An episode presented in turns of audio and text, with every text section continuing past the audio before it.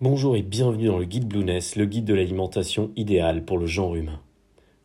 Aujourd'hui, nous allons parler de la vitamine B12, indispensable au bon renouvellement des cellules et la fabrication des globules rouges. Elle assure également le bon développement du fœtus chez les femmes enceintes et a la particularité de n'exister que sous une forme consommable dans les produits d'origine animale. C'est pourquoi un risque accru de déficit en vitamine B12 s'observe peut s'observer chez les végétariens, les végétaliens. La vitamine B12, c'est une vitamine hydrosoluble, donc soluble dans l'eau. Elle se présente essentiellement sous la forme d'un composé cristallin rouge, d'où son nom, d'où son surnom, la vitamine rouge. Elle est associée à plusieurs réactions de synthèse dans l'organisme en tant que cofacteur. Elle participe massivement à la production de globules rouges, de globules blancs et de plaquettes.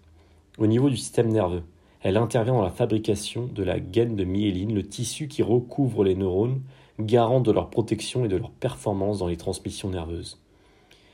La vitamine B12 assure le bon fonctionnement du cerveau et la synthèse de l'ADN. Elle réduit le taux sanguin d'homocystéine lorsqu'elle est associée à la vitamine B9. Elle assure également le renouvellement des cellules et permet un bon maintien de la peau. En termes d'apport, l'Agence nationale de sécurité sanitaire de l'alimentation recommande un apport quotidien de 2,4 microgrammes par jour pour l'adulte, 2,6 microgrammes par jour pour la femme enceinte et 2,8 microgrammes par jour pour la femme allaitante.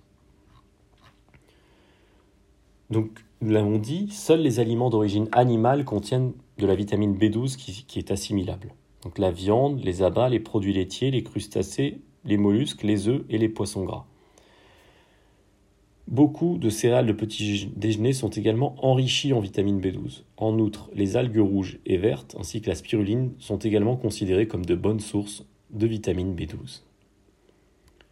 Attention, la vitamine B12 est particulièrement sensible à la chaleur et à la lumière. Elle s'échappe facilement dans les eaux de cuisson, comme euh, la plupart des autres vitamines du groupe B.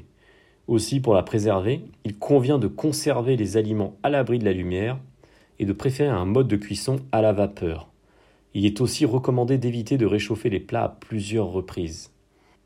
En ce qui concerne les carences, un manque accru de vitamine B12 peut s'observer chez certaines personnes qui suivent un régime végétarien ou végétalien.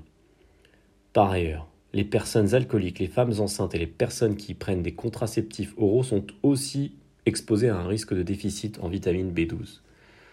Enfin, D'autres cas peuvent présenter un manque de vitamine B12, notamment lors d'une consommation à forte dose de vitamine C, d'une anémie, d'une perturbation du microbiote intestinal, d'une infection digestive, d'une sollicitation physique ou intellectuelle intense et prolongée, ainsi que certaines affections, comme la mucoviscidose.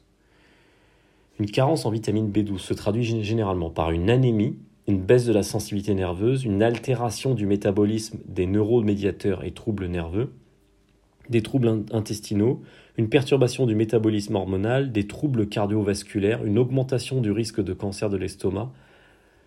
Et en termes de supplémentation, selon le cas qui se présente, le médecin peut préconiser une supplémentation de 1 microgramme à raison de 3 prises par jour, 10 microgrammes en une prise par jour, 2000 microgrammes une fois par semaine ou 5000 microgrammes en une prise toutes les deux semaines.